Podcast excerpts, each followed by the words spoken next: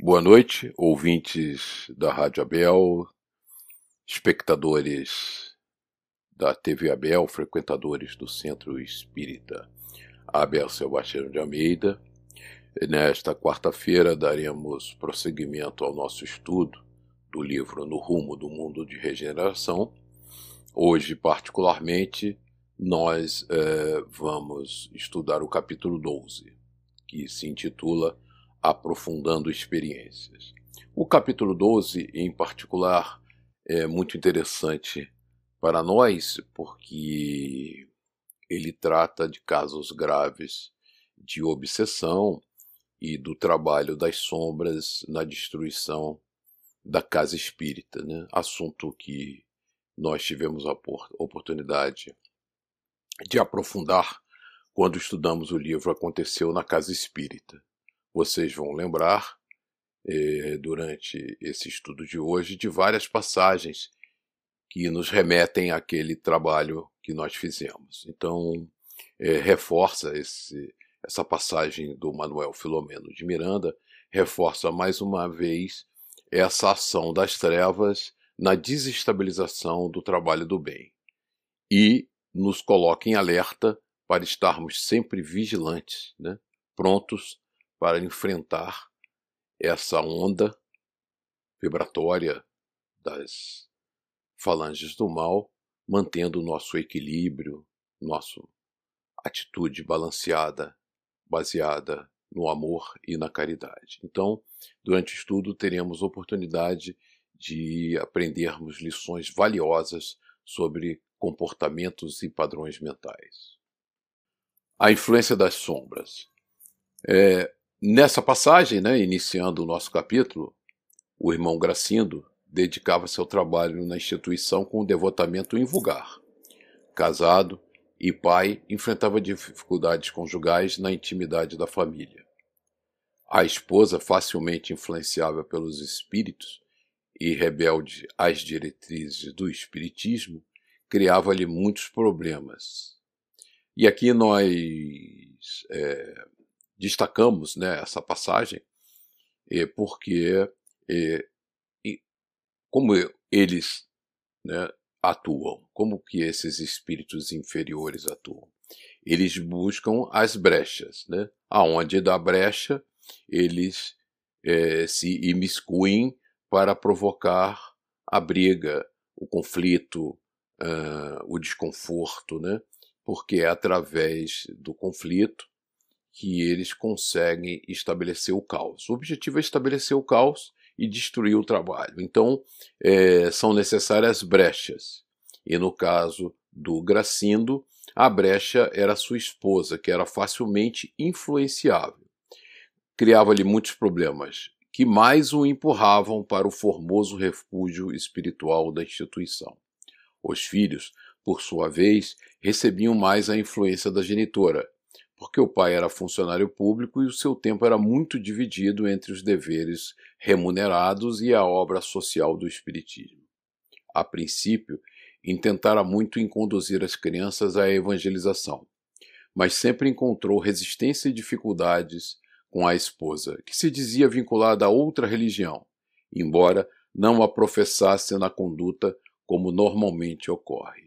E aí é o caso clássico nosso, né, de todos os seres humanos, é, que dizemos que temos essa ou aquela religião, mas é, o que caracteriza a nossa prática religiosa é, são as nossas atitudes, né? e não a verbalização de que somos religiosos. Então, por exemplo, se dizer espírita é, não basta, né? temos que nos comportar como espíritas, isso que é fundamental na nossa caminhada. Lutando contra o trabalho no bem. Pode-se perceber que o quadro para perturbações estava muito bem organizado. Então, Manuel Filomeno de Miranda eh, destaca aqui logo no início né, desse slide e que o trabalho das, para perturbações estava muito bem organizado. E nós vimos isso né, no livro Aconteceu na Casa Espírita, que eh, eles se planejam, né, eles são organizados, os, os espíritos que querem é, desestabilizar o trabalho numa casa de caridade, num centro espírita, eles se aprimoram. É, a gente não pode confundir né, é, espíritos perversos com espíritos idiotas. Eles não, eles têm um alto padrão intelectual. É muitas das vezes é muito elevado, né? um padrão intelectual muito elevado e, infelizmente, não os acompanha um padrão moral compatível com esse desenvolvimento intelectual. Então, quando nós estamos lidando com esses espíritos trevosos, é, não podemos menosprezar a sua capacidade intelectual. Ela é bastante dilatada e eles usam de todos os recursos para nos agredir. Toda vez que as forças do mal queriam atingir o nosso irmão, utilizavam-se da atormentada mulher ou de algum dos dois jovens e de uma gentil menina. Muitas vezes ele, percebe, ele recebeu ajuda direta dos benfeitores através de Malvina, que o acompanhava com desvelo e amizade. No período em que nos encontrávamos hospedados na instituição que ele dirigia, observamos o seu sofrimento silencioso. Nesse ínterim, terrivelmente inspirada por um dos justiceiros, Dona Clementina, apresentou uma queixa infame ao esposo, informando-o de que estava segura a respeito da sua fidelidade ao Espiritismo por causa da médium por quem estaria apaixonado. Tomado de surpresa ante a suspeita feroz e caluniosa da companheira, ele elucidou-a, demonstrando-lhe a própria nobreza de caráter, assim como da médium missionária e abnegada. A princípio, o, tempo, o tema era abordado uma vez ou outra, mas, recentemente, se acentuou a situação e ela ameaçou-o de provocar um escândalo indo à sociedade para desmascarar a farsante e acusá-lo de adultério. A situação tornou-se grave, porquanto, apesar da quarentena, ele vinha com frequência ao núcleo, tomando as precauções recomendadas a fim de poder continuar administrando, agora de forma virtual. Portanto, com muito mais trabalho do que anteriormente. Em a noite anterior, acoimado pela doente obsediada, ele compreendeu que se tratava de uma urdidura para desmoralizar o trabalho e lançar deformações na doutrina espírita. E aí ressaltamos também esse final, é, porque ele percebeu que eles usavam a fraqueza do ciúme da esposa, né? Quer dizer, ela tinha a facilidade da sintonia, então eles sintonizavam perfeitamente com ela e, e analisando as suas fraquezas de comportamento, eles perceberam essa tendência ao ciúme e exploravam, né? fazendo com que ela, levada ao desespero, provocasse um escândalo que trouxesse é, um grande prejuízo à casa espírita. Né? Então ele percebeu, né? ele acostumado ao trabalho da caridade com espíritos sofredores, ele percebeu que havia ali uma urdidura, um planejamento, né? um trabalho muito bem planejado para lançar difamações à doutrina espírita. A oração como antídoto ao mal. Percebendo tratar-se de uma ação mediúnica perturbadora, evitou a discussão, que terminava em desastre verbal, e recolheu-se à oração, como entrega total da sua existência em favor da divulgação da verdade.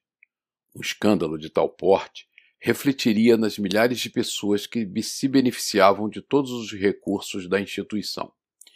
E ele não sabia como agir com serenidade em defesa da verdade. No momento em que orava, atraiu-nos e ao guia espiritual da casa, que o acompanhamos no conúbio mental com a espiritualidade, e lhe transmitimos forças e coragem coragem para o enfrentamento com o obsessor. E aí, nesse caso, nós percebemos é, a oração como um remédio fantástico. Né?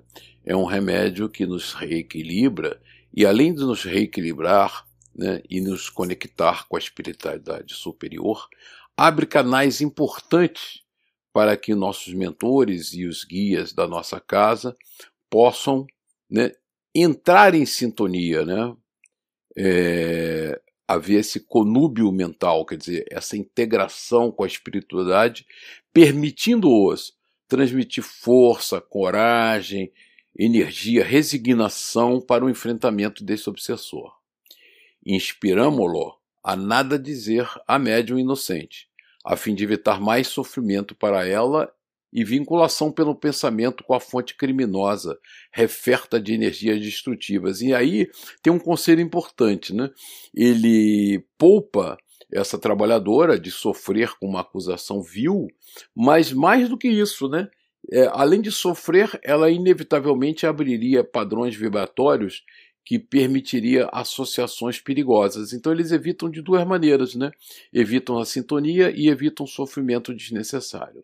Aplicamos-lhe passes dispersivos, a fim de que a tensão nervosa resultante do diálogo agressivo diminuísse.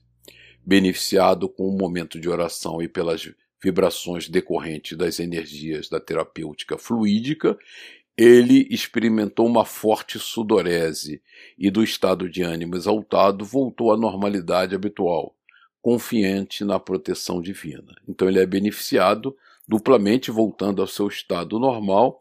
Ele é beneficiado pela prece, que muda seus padrões vibratórios, e é beneficiado pela terapia fluídica aplicado pelos protetores da casa e seus mentores, que fazem com que ele entre no estado de tranquilidade e paz.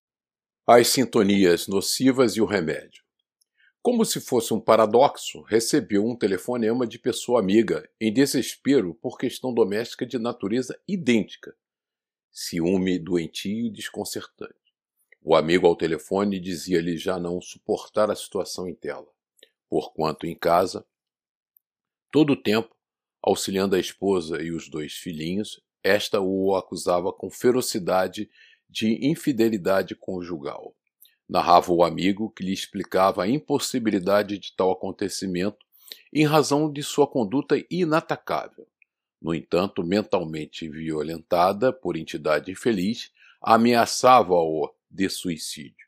E aí eu grifei, porque toda vez que a gente dá sintonia é, a essas entidades infelizes, uma das características é nos estimular o suicídio. Né? O suicídio é a porta de saída para o desastre total. Né? Também estudamos Memórias de um Suicida e sabemos com clareza as consequências dessa atitude infeliz.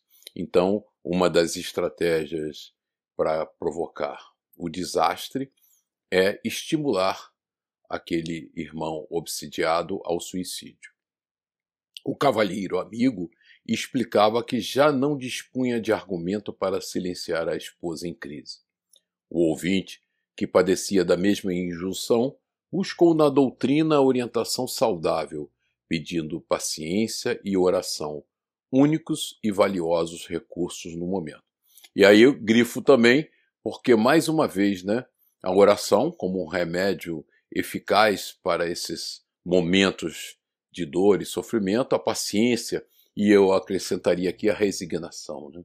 É, temos que nos revestir é, permanentemente de paciência e resignação e orar para os nossos mentores, para a espiritualidade superior, a Deus, pedindo que nos ampare, nos sustente, nos alimente na caminhada. É um, é um remédio santo, a fim de sanar a interferência de algum adversário. Sugeriu-lhe naquele momento, a leitura do Evangelho segundo o Espiritismo de Allan Kardec, de modo a acalmar-se e, em consequência, gerar tranquilidade na companheira. Na hora em que nós nos equilibramos, nós equilibramos todo o ambiente, né? porque a, a, a, nós vamos alterando a psicosfera em torno de nós, através dos nossos padrões vibratórios, e ao alterarmos a psicosfera do ambiente, beneficiamos a todos aqueles que se encontram próximo de nós.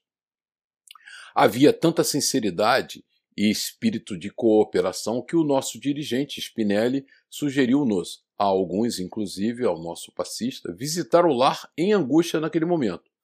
Terminada a comunicação telefônica, o amigo orou em favor do solicitante e o nosso mentor pôde captar-lhe a direção em que residia a família necessitada. E aqui tem uma passagem que a gente pode ressaltar, né? Às vezes a gente fica muito preocupado na hora da prece, que tem que botar um endereço correto. A espiritualidade lê na nossa mente, né? A espiritualidade lê os nossos pensamentos com muita clareza e obtém todas as informações que necessita para atuar no bem. Os justiceiros. Partimos de imediato e logo chegamos à residência do casal em litígio, encontrando o lar invadido por alguns espíritos ociosos, sob o comando de dois adversários vigorosos que mais tarde compreendemos ser os denominados justiceiros. Né? Então, são espíritos da, das trevas que tomam a direito, né? se, se auto-intitulam justiceiros. Né? É, só existe a justiça divina, não existe mais nenhuma justiça no universo, a não ser a de Deus. E, mas alguns espíritos rebeldes eh, tomam a si a liberdade, por seu livre-arbítrio, de fazerem justiça pelas próprias mãos. Esse é o caminho do sofrimento atroz. A rede cruel de perseguição era mais complexa do que inicialmente eu considerara. Como o queixoso era espiritista e frequentador da mesma instituição na qual nos encontrávamos, havia interesse dos adversários do bem em afligi-lo também, dentro naturalmente da lei de causa e efeito, porém com o objetivo de prejudicar o programa de cristianização da humanidade. Então, eles tinham uma causa, é, é lógico que ele sofria por razões de, de, da lei de causa e efeito, ninguém sofre por acaso, né? mas era uma trama urdida, planejada, de forma a atacar diversos membros daquela casa espírita e afetar o programa de cristianização. Né? Quer dizer, a cristianização da humanidade ele generaliza porque, na medida em que você vai desestabilizando várias casas que trabalham para o bem, você vai conseguindo destruir um trabalho de reforma da humanidade. E esse é o mundo de regeneração, é o mundo que nós estamos caminhando. Né? Então eles tentam, né? é impossível de conseguir, mas tentam, é, ir desestabilizando as diversas casas que trabalham pelo bem. O que me intrigou no momento, diz Manuel Filomeno, foi constatar que esses perseguidores não necessitam de uma questão de dívida entre eles e aqueles que vitimam, quer dizer, vitimavam. E, e, não havia um antagonismo, uma rusga entre ele e aquele, aquela pessoa, particularmente. Ele, na verdade, lutava por uma causa, que é a causa das sombras, né, das trevas. Ele queria desorganizar a casa espírita. Então, mais uma vez, é, voltamos a acontecer na casa espírita, em que é, nós vemos eles atacando. Então não existe uma questão pessoal entre eles e o obsidiado, mas existe uma questão que é mais profunda. Todos quantos se encontram com necessidade evolutiva de melhorar-se estão automaticamente inclu incluídos entre aqueles que os desagradam e por essa razão devem ser eliminados. Então, nós somos alvo desse, dessa atuação, porque trabalhamos dentro da casa espírita pela reforma moral da humanidade. Nesse sofisma apoia-se a perversidade dos enfermos espirituais para dar prosseguimento ao seu programa de vingança contra a humanidade, que um dia, através de criaturas desacesadas, quer dizer, sem juízos, quais eles, neste momento, feria-os na loucura que os dominava. Eis uma das razões para básicas para a desarmonia que varre o planeta e o desassossego das existências em verdadeiro, torvelinho, como consequência da filosofia nihilista, quer dizer, materialista, extremamente materialista, utilitarista, que só pensa na vida material, que em todas as épocas se voltaram contra a ordem e o equilíbrio dos seres humanos. A esse tipo de pensamento extremamente materialista e que nega a existência de qualquer coisa espiritual e superior, né, eles lutam como guerreiros contra a vida espiritual. Eles querem a destruição da vida espiritual. A ajuda do alto. A predominância dos instintos primitivos caracteriza estes dias. Porém, defronta os sentimentos de beleza e amor que vicejam, embora muitas vezes asfixiados pela crueza dos atormentados. É certo que marchamos para a vitória da luz sobre a escuridão, do equilíbrio sob o destrambelho das emoções. E a vida está encarregada de perpetuar-se conforme o princípio insuperável da sua origem. Ele se encontrava na alcova de onde saíra a esposa dominada por um verdugo que a acompanhou à cozinha, onde ela procurou algo fazer para distrair-se. A indução mental continuava empurrando-a para o prosseguimento da discussão, com vista à possível agressão física. Spinelli solicitou mentalmente a Cláudio para que socorresse com um passe especial a fim de afastar o vingador. Ao mesmo tempo que o amigo se lhe acercou da aura carregada de energia escura e pensamentos grosseiros, os fluidos dele começaram a diluir a nuvem mental que a aturdia. Então, esse obsessor criava uma nuvem mental para aturdir o pensamento dessa irmã. E o que, que Cláudio faz? Cláudio é, introduz fluidos de refazimento, de equilíbrio? Padrões vibratórios elevados e que diluem as sombras. Ao diluir as sombras, ele é, impede essa ação perversa né? e conduziu-o ao quarto onde se encontrava o esposo em lágrimas de agonia, também se viciado por outro perverso vingador ante a zombaria dos circunstantes de muito baixa vibração moral.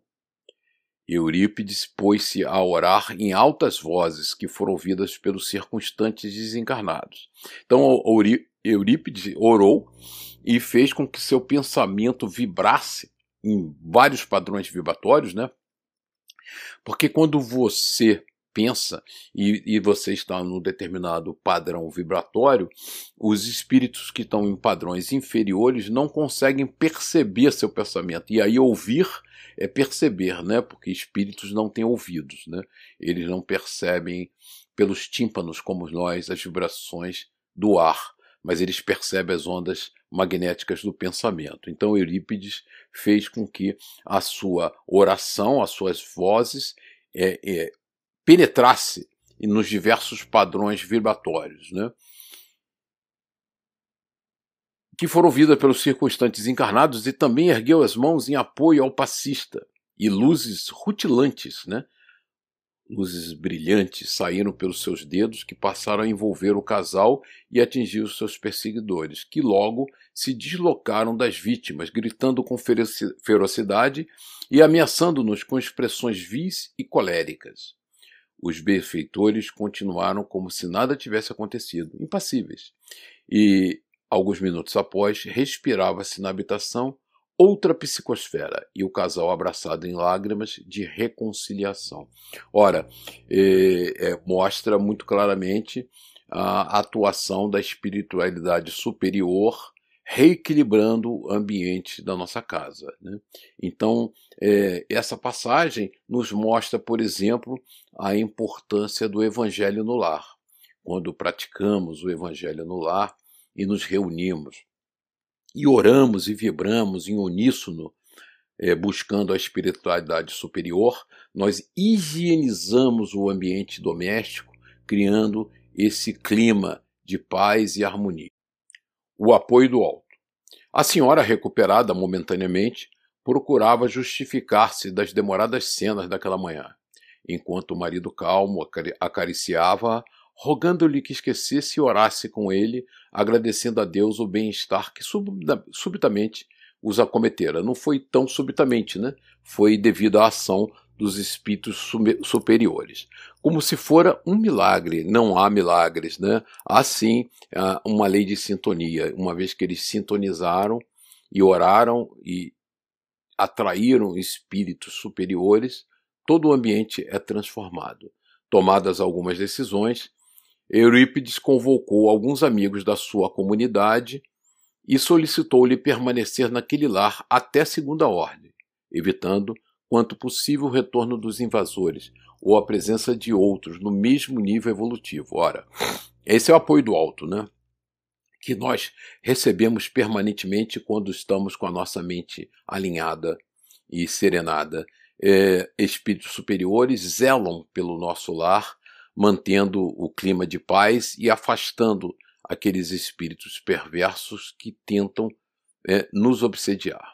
Asserenados, os corações que dialogavam calmamente, estudando a possibilidade de tratar-se de uma perturbação para afligi-los. Saímos em direção do nosso abrigo. O dia transcorreu muito movimentado, não somente com o agravamento da doença no país, em face da contaminação volumosa, enquanto se anotavam simultaneamente a dádiva de algumas primeiras recuperações que trouxeram muita alegria a todos. Planejamento para a desobsessão. Ao cair da tarde, acercamo-nos do mar e ali ficamos na praia em um recanto de beleza incomum, beneficiando-nos da natureza e conversando sobre as ocorrências do dia que se apagava.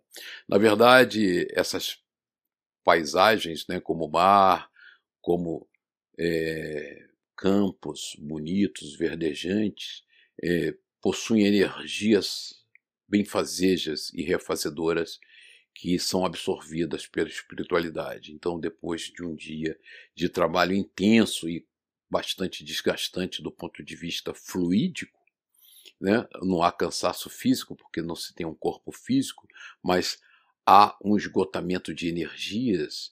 Então, é, busca-se esses lugares como uh, o mar para absorção de energias e reequilíbrio do organismo. Foi estabelecido que no próximo amanhecer realizaríamos uma reunião mediúnica especial para o atendimento de algumas dessas entidades sofredoras que necessitavam de enfrentar a justiça durante o engodo de serem aqueles que a aplicavam. Quando a noite chegou, coroada de astros refulgentes, fomos convidados a preparar a reunião, isto é, atrair os que se comunicariam, a colocação de aparelhos próprios na prática da desobsessão e cuidados especiais com as duas médias, uma de cada plano da vida. E aí é importante para nós, né?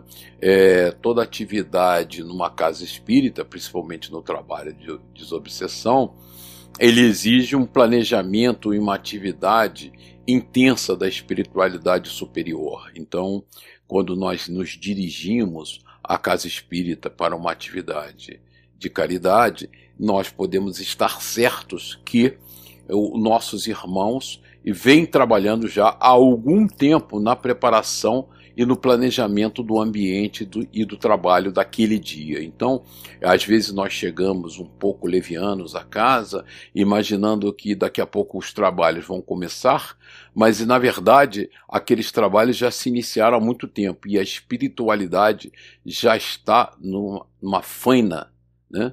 enorme, inclusive preparando aparelhos próprios, né, que são utilizados nesse trabalho, no caso, desobsessivo. Então temos que ter uma sintonia anterior ao dia do evento, porque nós sabemos que já está tendo atividade importante para aquele dia. Deixemos-nos conduzir pelas horas que avançavam e nos beneficiávamos com os trabalhos espirituais da sociedade em que nos encontrávamos e com as ocorrências naturais. Meditava que silêncio absoluto é somente pobreza dos órgãos auditivos e quietude não é paralisia. Há movimento incessante em toda parte, porque a vida é realmente o milagre da movimentação. Lentamente e com segurança, a noite avançou, e aos primeiros minutos do amanhecer estávamos todos na sala mediúnica.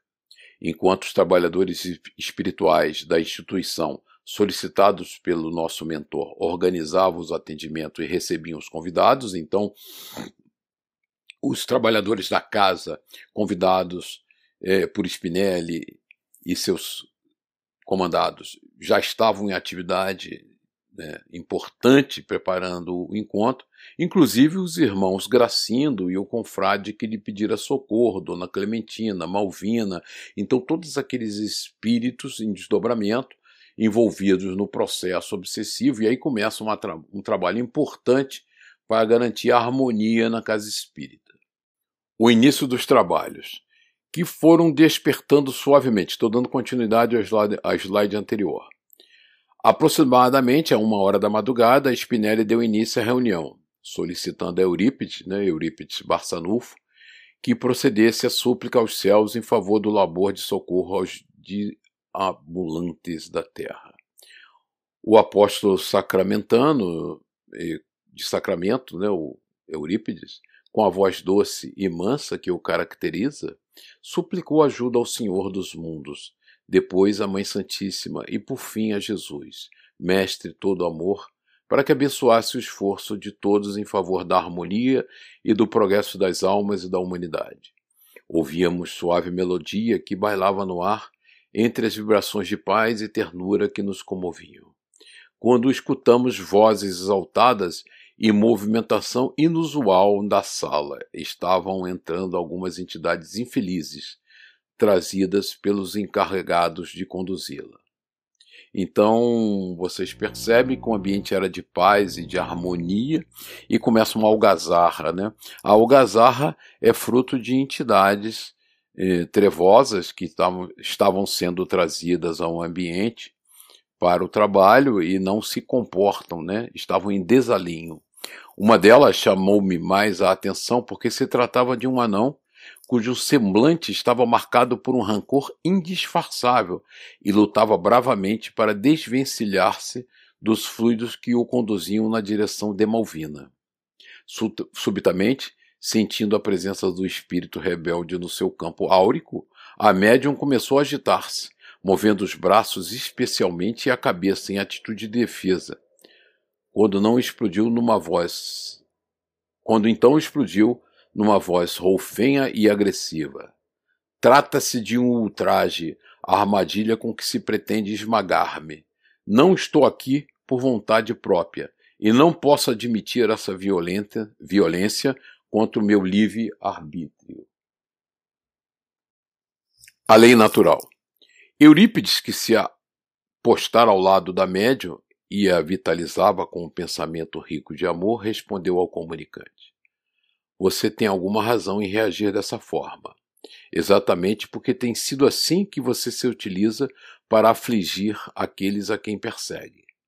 Não lhes respeita o livre-arbítrio e, através de artefatos diversificados, cruci crucifica suas vítimas. Não vejo por que você se atreve a tomar a defesa de infelizes, cujas existências atuais não dão ideia dos verdugos que são esses indivíduos que estão sob os nossos cuidados. Ninguém tem o direito de realizar cobranças espirituais como se a vida estivesse sujeita às paixões de cada criatura. O universo tem as suas leis vigorosas e dispõe de recursos para tudo regularizar sem a intromissão dos sentimentos humanos. E essa observação de Eurípides é fundamental e nós grifamos, né? Porque a lei divina tem meca mecanismos de ajuste importantes e que ocorrem naturalmente. Né? Nós não precisamos de justiceiros ou vingadores que se atribuem o direito de julgar e punir. Né? Isso é um, uma coisa do ego, do egoísmo e do orgulho que faz com que nós queremos é vingança e não justiça. Né? Na verdade, o que esse irmão queria era vingança. E o sentimento de ódio é proveniente do seu orgulho e do seu egoísmo exacerbado. E Eurípides o alerta: o universo tem as suas leis vigorosas, as leis são justas e se fazem cumprir sempre. Mas desejo recebê-lo com prazer e explicar que não se trata de uma violência à maneira como o trouxemos para este salutar, salutar diálogo. Somente está ocorrendo porque o caro irmão tem sido responsável por graves problemas na seara de Jesus Cristo, perturbando pessoas abnegadas e dedicadas à construção de um mundo melhor em saúde moral e respeito humano a tudo e a todos. Gostaria que nos informasse quais são seus projetos e a razão por que se levanta em nome da divina justiça para regularizar questões que pertencem à vida e que por si mesmas, na decorrência do tempo passado, já mereceram necessárias correções. E ele diz: Você o diz, respondeu iracundo, raivoso, né? porque não lhe padeceu a crueza qual aconteceu entre mim e, seu, e o seu protegido, esse miserável criminoso. Tenho vivido em situação de onanismo, né? É, é você ser um anão, desde há muito tempo, e odeio a situação há muitos séculos. Chegou a minha hora de cobrança junto aos infames que desgraçaram a existência. E, e aí você vê que curioso, né? Quem plasma o formato é, do nosso perispírito somos nós mesmos. Então, se ele plasmava o seu perispírito como o perispírito de um anão, é porque ele estava preso a clichês mentais importantes que o perseguiam ao longo da vida, que ele mesmo criara, fruto da sua desordem mental. Tá? Ninguém impõe a um outro ser que o seu perispírito tenha este ou aquele formato. Quem impõe as formas que o nosso perispírito se apresenta ao outro é a nossa mente, é a nossa construção mental.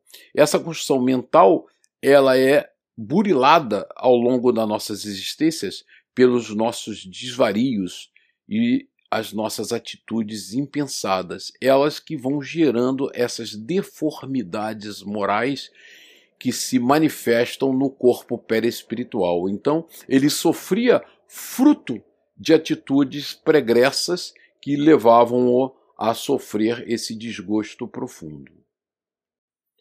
Psicosfera pestilenta. E aí eu deixei esse trechinho é, aqui separado, que foi a observação de Manuel Filomeno de Miranda sobre o comportamento mental desse, dessa entidade, porque à medida que falava, isso dava um odor pútrido, né?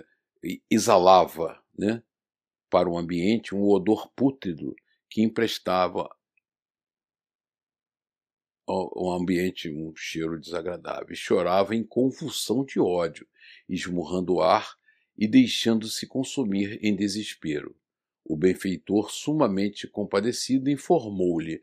Então, é interessante essa comparação que Manuel Filomeno de Miranda usa, porque as vibrações mentais que nós liberamos nesses estados de ódio e sofrimento são tão deletérias, né, que ele equivale a um odor pútrido, né? Um, um, um, você fica exalando um, um cheiro desagradável. Se nós tivéssemos olfatos e narinas físicas, sentiríamos como se estivéssemos perto de um esgoto. A caminho da luz. O sofrimento é um processo de difícil purificação das misérias morais, a fim de que o espírito consiga recuperar a pureza inicial e para a qual está destinado. E essa passagem é, é muito importante, essa fala do Eurípides, né? porque nós temos nosso livre-arbítrio e, e, nos comportamos da forma que nos apraz. É, mas tem um fato determinístico na nossa caminhada: nós seremos espíritos de luz. O na, nosso estado natural é de pureza. E, e nós nos desviamos desse estado de pureza justamente pelo uso inadequado do nosso livre-arbítrio. Então, o sofrimento é um processo de purificação dessas misérias morais, para que a gente volte ao nosso estado normal ao estado de pureza. O nosso estado normal é o estado de bondade, é o estado de caridade, é o estado de tolerância, de amor ao próximo. E, e quando nós nos desviamos, o sofrimento é o buril, é o esmeril que nos corrige e nos faz retornar ao nosso estágio inicial, que é o caminho da luz. Nós estamos a caminho da luz. Isso é determinístico, não é uma opção todos seremos, de um jeito ou de outro, espíritos puros. A única coisa que muda é que alguns demorarão, demorarão mais tempo do que outros. Uns são mais resistentes a esse processo evolutivo e outros caminham mais céleres é, nessa caminhada evolutiva. Então, o que nos diferencia é o quanto tempo gastaremos para chegar lá. Certamente, razões que o irmão não considera geraram a necessidade do suplício para o seu auto-encontro, o despertar do tesouro da consciência. Ninguém pode, no entanto, ser o cobrador das falhas e desgraças alheias, incidido sempre em gravames para o futuro, como no caso em tela. Então, toda vez que a gente tenta fazer justiça pelas próprias mãos, nós criamos gravames importantes, né? Para o futuro. A semeadura é livre, mas a colheita é sempre obrigatória. O casal, sob sua aguda perseguição, perseguição está inscrito nos códigos soberanos como devedor. Então, eles são devedores. E está escrito nos códigos soberanos, na lei divina. E a lei se fará. E o tempo dispõe dos instrumentos próprios para o restabelecimento do equilíbrio e a edificação do bem. Se você pensa que poderá afligi-los e assim vingar-se, passado o momento da derrota de ambos, como você se sentirá? Que fará após vê-los tombar no vale terrível da amargura? A partir de então, você estará em curso na contabilidade como devedor. Né? A nossa contabilidade evolutiva eh, nos irá cobrar essa dívida. E essa roda não cessará enquanto o amor não luarizar, quando o amor não for a única fonte importante não balsamizar as feridas do padecimento. Já vai longe, bradou o revoltado o infeliz, quando fui hostilizado pelos criminosos que me destruíram. E ele ainda não percebeu que só o perdão nos liberta, só o amor nos liberta. Os calcetas do pecado. E aí ele começa a destilar o seu drama, né? é, oriundo na Inquisição espanhola, mas não ele está descrevendo uma passagem da sua vida, mas não podemos esquecer nunca que certamente em vidas anteriores a essa ele deve ter sido um verdugo implacável que sofreu para se aprimorar. Infelizmente, ele não se aprimora, ele fica prisioneiro dessa dor que em vez de corrigi-lo, aprofunda a sua raiva, seu ódio, a sua necessidade de vingança. Então ele está é, é, no ciclo perverso da caminhada evolutiva, né? cada vez adquirindo dívidas mais profundas. Então ele nos conta. A Inquisição espanhola foi instituída por Isabel de Castela e Fernando II de Aragão, com as suas próprias leis estabelecidas no Tribunal do Santo Ofício tinham como objetivo essencial as questões religiosas, porém as superstições, superstições e a ignorância do povo alargaram a sua chama devoradora a quaisquer situações que lhes pareciam heréticas ou demoníacas, quando não resultantes de feitiçaria. Entre estes itens surgiram formas de perseguição cruel a ciganos, anões, como aos portadores de demônios. E aí é, eu grifei para é, ressaltar que esse sectarismo humano ele é próprio do comportamento, né? É, ele está falando da Inquisição espanhola de Isabel de Castela, mas a gente, um passado bem recente, a gente teve entre os nazistas a perseguição também de ciganos, anões, judeus e, e, e seres e irmãos nossos que professavam outras crenças. É, na África, é, os Tutsis mataram os Hutus porque esses não pertenciam à sua mesma etnia, né? Na, na Sérvia é, houve uma limpeza étnica para purificar o povo, eliminando aqueles que eram descendentes de outras etnias. Então, esse sectarismo acompanha o homem, né? A gente vê a luta até hoje religiosa, né? O apedrejamento da casa espírita por seguidores de outras facções religiosas, entendendo que a nossa atividade de é, intercâmbio com a espiritualidade é nociva, então não nos permitem e agridem pela prática é, da mediunidade. É, nós vemos, por exemplo, torcedores é, de futebol que se apedrejam, se espancam, se matam porque um torce pelo outro time.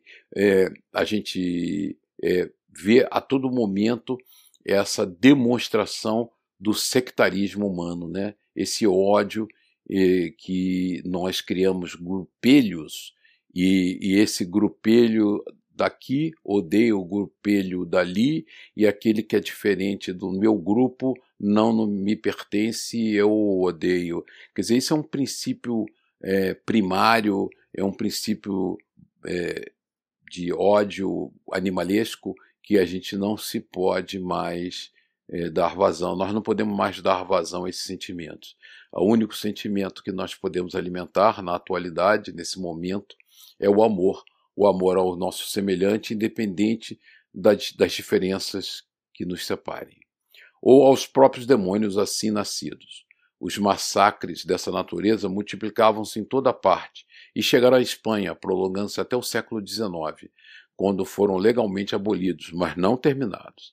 Naquele período infame, o valor do indivíduo era resultado do poder do dinheiro e das ligações entre a Igreja Católica e a coroa. A cegueira da justiça era fácil de ser comprovada através de, dos crimes praticados pelos dominadores das massas estúpidas e subservientes. A gente acompanha isso hoje no mundo, né, nos Estados Unidos, no Brasil, na Europa, é, o surgimento fervilhante do sectarismo que levam as pessoas a não se tolerarem e, em vez de discutir ideias, combate-se grupos e age divulgando mentiras e inverdades para que o ódio prevaleça. E aí, voltando, né, reforçando os sectarismos, a gente tem que se libertar disso. Eu e um reduzido grupo de anões descendíamos de Davi, um dos pais da raça de Judá, e éramos perseguidos sistematicamente conseguindo sobreviver abjurando a nossa fé. E aí é outra aberração, né, que eu já comentei no slide anterior, que é a nossa intolerância com aquele que professa fés diferentes da nossa. É, Deus é único, é o único Pai, o único Criador, e a forma com que nós buscamos a Deus é um direito inalienável do homem. Então não podemos jamais nos deixar enredar nesse processo de criar grupos e sectarismos que coloquem uma religião contra outra, um ser contra o outro. Na condição de marranos, vivíamos fora dos muros das cidades e pagávamos impostos extorsivos, porque eram judeus. Né? Periodicamente éramos expulsos para Portugal, onde concluíam as matanças para outras regiões da Ibéria ou outros países que também nos perseguiam. No período de Carlos II, conhecido como o enfeitiçado, por causa das suas deformidades, era terrível, e a sua corte devassa e cruel. Entre os nobres havia um casal que se comprazia, e aí ele está remetendo a um casal, né? um casal em particular, que é um casal em que se comprazia agradando ao monstro, apontando judeus e inimigos de Deus e da coroa, em todo lugar. Infértil, também, tinha outros problemas que o maltratavam, inclusive a fala, que não se entendia quase, em razão do queijo projetado para frente, fruto espúrio de casamentos incestuosos. Numa das perseguições, a esposa, também da nobreza, ficou encantada comigo, miniatura de gente, e conseguiu praticamente fazer-me seu escravo, levando-me, graças aos artifícios demoníacos, pôr-me em seu castelo e tornar-me um animal de exposição, explorado e infeliz, permanentemente acorrentado por ser judeu e maltratado por ser um demônio vivo. É, essa é a expressão de dor e sofrimento que fica como exemplo do que não devemos jamais fazer, né, em hipótese nenhuma as colônias umbralinas. Surrado com frequência após lutas em que me atiravam para defender-me de indivíduos fortes e saudáveis, resolveu, com a anuência do marido Felipe de Castela, submeter-me ao santo ofício, e fui queimado vivo em um dia inesquecível de horror. não ficaram na minha desdita somente as marcas da morte voraz, mas as chamas do ódio que me têm devorado desde esse momento. O mentor escutava-o repassado de compaixão e deixando-o fazer a sua catarse, que lhe faria muito bem. Ele está se libertando daqueles pensamentos do passado. Mas eu não morri. Senti as labaredas e muito tempo me consumindo sem destruir-me. Pensei estar no inferno, conforme a crença geral. Constatei-o depois de socorrido por um grupo chamado Justiceiros, que me ofereceu socorro na sua comunidade. Também uma forma de inferno, onde seria recuperado e aguardaria a ocasião para a revanche, para a vingança bem amadurecida. Né? E aí é, nós estamos nos reportando né, as colônias umbralinas. Né? Nós vimos isso no Vale das Sombras, né? Memórias de um Suicida, em, em que esses grupos se reúnem em ambientes trevosos, né, criados pela força do seu pensamento, e que grupos lideram, né, chamados justiceiros, porque é, decidem fazer justiça pelas próprias mãos, são vingadores, né? É, o que está totalmente em desacordo com as leis divinas, e eles trazem esses espíritos para se unirem a ele num trabalho de horror e sofrimento. Ele narrava com expressão de angústia e desesperos incomuns, gerando um ambiente de espontânea compaixão. Né? Os nossos irmãos Gracindo e esposa, despertos e acompanhando as narrações, a pouco e pouco foram retornando aos dias do passado, de luxo e de degradação, horrorizados com o que haviam feito. Então, Gracindo e a esposa começam a perceber as tramas que o enredavam a este irmão, fruto de comportamentos em desalinho no passado. Né? E na passagem que ele descreve o seu sofrimento, importante que ele está na fogueira, mas ele diz: Mas eu não morri. Senti as labaredas e muito tempo me consumindo, sem destruir-me. Essa é a sensação, né? Porque perdemos o corpo físico, mas continuamos mais vivos do que nunca. E aquela sensação que poderia ter sido para ele uma fonte libertadora foi, na verdade, uma prisão mental. E vamos interromper o nosso estudo na noite de hoje, em função do tamanho do capítulo, capítulo emocionante, fascinante, um capítulo que nos traz lições é, fantásticas e uma orientação firme no caminho doutrinário. Né? Então, nós estamos aprendendo é, sobre a justiça divina e o encadeamento da lei de reação nesses processos kármicos que faceamos no dia a dia, mas também estamos começando a entender melhor os desafios de ser espírita, dirigente e trabalhadores da casa espírita. Temos que estar sempre alertas, sempre focados é, na atividade do bem e da caridade. Bom, meus irmãos, muito boa noite, um grande abraço, até semana que vem. Eu os espero aqui para darmos continuidade porque temos muito a aprender. Que Jesus, o nosso meio amado mestre, lhes, acompanhe nesta noite. Um grande abraço.